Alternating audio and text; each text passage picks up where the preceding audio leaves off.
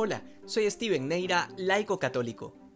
Algo que varias veces hemos reflexionado es la importancia de la ley y su única finalidad, que es ayudar al hombre en la práctica del bien y la justicia. Sin embargo, vale la pena distinguir entre leyes defectibles y leyes divinas, porque después de todo, las leyes humanas son siempre perfectibles. Por esa razón, las legislaciones de los países cambian constantemente de acuerdo al consenso y los votos. Sin embargo, las leyes divinas son leyes que no pueden trastocarse justamente porque vienen de Dios y por tanto se presumen absolutas y perfectas. De lo contrario implicaría que Dios se ha equivocado. Y así tenemos como ejemplo las tablas de la ley que Dios le dio a Moisés, lo que conocemos como los diez mandamientos. Estas son leyes eternas que no pueden ser cambiadas o derogadas. Y esto lo tienen sumamente claro sobre todo los mártires porque comprendieron que la ley de Dios está por encima de la ley de los hombres. Pero esto no es todo lo que hay que tener en cuenta en torno a la ley divina porque el Evangelio de hoy nos presenta a Jesús curando en sábado.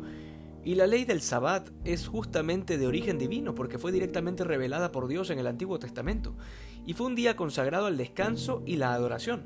Justamente por ello los judíos tenían prohibido todo tipo de comercio o actividad. ¿Cómo entonces podemos entender el actuar de Jesús?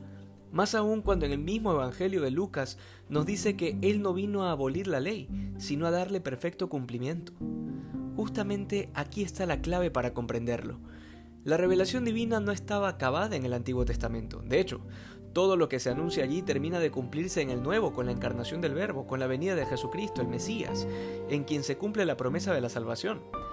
Bajo esta perspectiva se entiende que si bien la ley prohibía comer animales impuros, luego el Señor dirá que lo que mancha al hombre no es lo que entra por su boca, sino lo que sale de ella.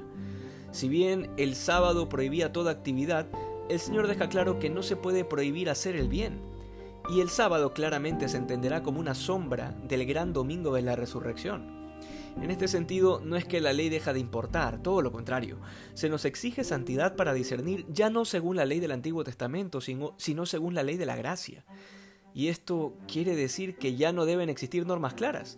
En absoluto, de hecho son ahora más exigentes, porque en Jesucristo toda la ley y los profetas ha quedado sintetizada en la ley del amor, que ya no se mide solo por las obras, es decir, por el cumplimiento de los preceptos, sino que juzga el corazón y las intenciones, de manera que quien da limosna, que es un acto bueno, podría quedar manchado si es que la intención con la que lo hace es para ser visto por los hombres.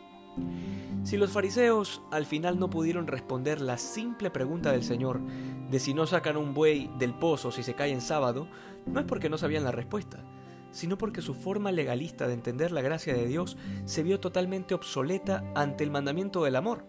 Y esto nos puede pasar a todos, cada vez que creemos que tenemos a Dios bajo nuestro control por cumplir ciertos preceptos.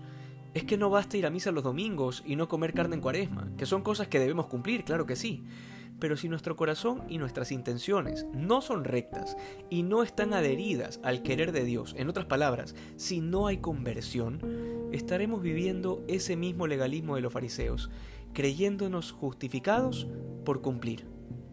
Que hoy seamos más santos que ayer. Dios te bendiga.